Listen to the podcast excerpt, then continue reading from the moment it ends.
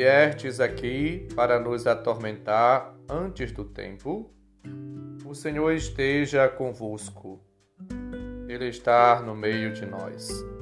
Proclamação do Evangelho de Jesus Cristo segundo Mateus, capítulo 8, versículos de 28 a 34.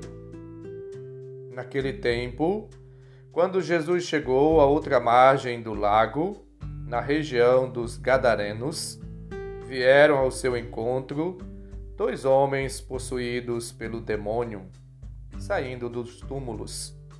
Eram tão violentos que ninguém podia passar por aquele caminho. Então eles gritaram: O que tens a ver conosco, filho de Deus?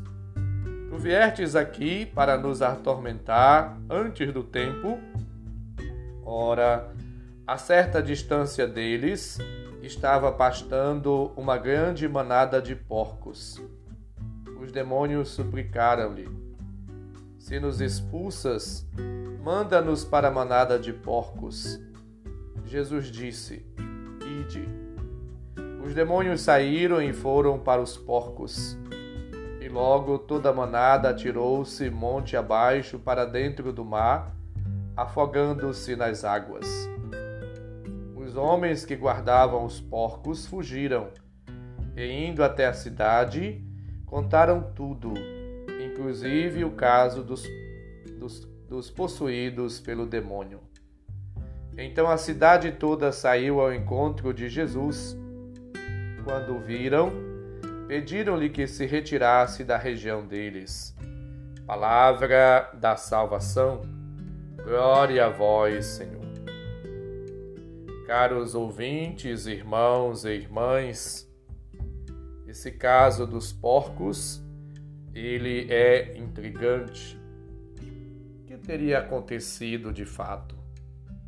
Jesus passa por uma região de pagãos e aparece homens possuídos pelo mal. Os demônios ficam incomodados e pedem a Jesus que eles possam ser mandados para os porcos. Os dois homens libertos, os porcos desceram ladeira abaixo e jogaram-se no mar, e o povo da cidade se revolta e expulsa Jesus de suas terras. É importante destacar que o judeu não come porco e não pode tocar em porcos, porque os porcos são animais considerados impuros. E quem trabalha, ou quem toca, ou quem come, quem manuseia os porcos também ficam impuros. A verdade é que a ação de Jesus liberta aqueles homens de todos os pecados, das amarras, das opressões e coloca-os de novo no centro, no seio da comunidade. Jesus, se estivesse hoje em nosso meio, ia também dar atenção para tantas pessoas que ficam à margem, porque estão drogadas, porque são alcoólatras, porque vivem excluídos e rechaçados ou discriminados. Por ser pobres, por ser negros, por ser drogados ou por ser homossexuais ou por ser qualquer outro tipo de pessoas que estão acometidas momentaneamente por realidades que precisam ser superadas. Libertar as pessoas, por exemplo, do analfabetismo político, libertar as pessoas do mundo da corrupção, das drogas, da ilusão, é, de tantas realidades que às vezes escraviza. Aquela população pagã vivia prejudicada por causa daquelas realidades de trabalho com os porcos. Preferia que os diabos continuassem oprimindo aqueles homens, mandando naquela terra, impedindo que o povo andasse por aquelas estradas. E expulsaram Jesus da, regi da região. Jesus, ao contrário, enfrenta uma realidade de opressão,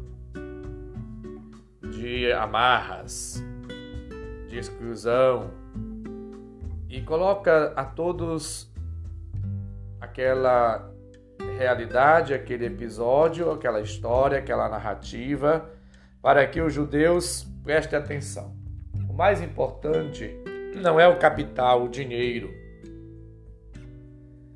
Ganhar bens, ter bens, acumular, ter um capital de giro sempre maior, trabalho, etc. A vida, as pessoas são mais importantes. Livrar a terra dos porcos é também uma forma de falar da purificação daquele ambiente, devolver a vida àquelas pessoas. É uma história, verdade, polarizada pela disputa entre judeus e pagãos. A reação da cidade à ação de Jesus é a reação devido Jesus ter feito bem. Encontra resistência. Ainda hoje, nós encontramos resistência diante das ideologias, da polarização política, da questão das drogas, do analfabetismo, da questão da natureza, meio ambiente, brigas, conflitos. Quantas realidades ainda hoje é, nos questionam? E às vezes nós fazemos opções e até criamos conflitos, divisões, mal-estar nos relacionamentos e deixamos até vidas morrerem. Quantas pessoas morrem, por exemplo, por causa de desvio de dinheiro na saúde, na educação, questão da moradia, no campo, etc.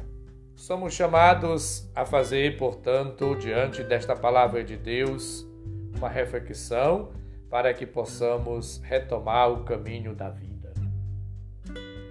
A vida das pessoas, o bem-estar completo, pleno, é fundamental.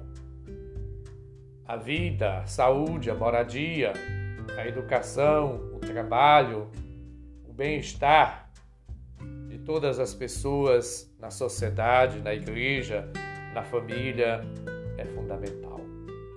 Portanto, aprendamos com Jesus a olhar as pessoas com amor, com carinho, com atenção e colaborar para que mais e mais pessoas possam ser, entre aspas, purificadas das ideologias, das realidades consideradas por nós hoje como que impuras ou indignas. Que a gente possa colaborar para que as pessoas possam superar a discriminação, a exclusão, para que mais e mais pessoas sejam incluídas, aproximadas, ajudadas, colaboradas, para que nesta colaboração, nessa ajuda, nessa atitude de amor, de valorização, as pessoas sintam-se de fato amadas, valorizadas, acolhidas, próximas.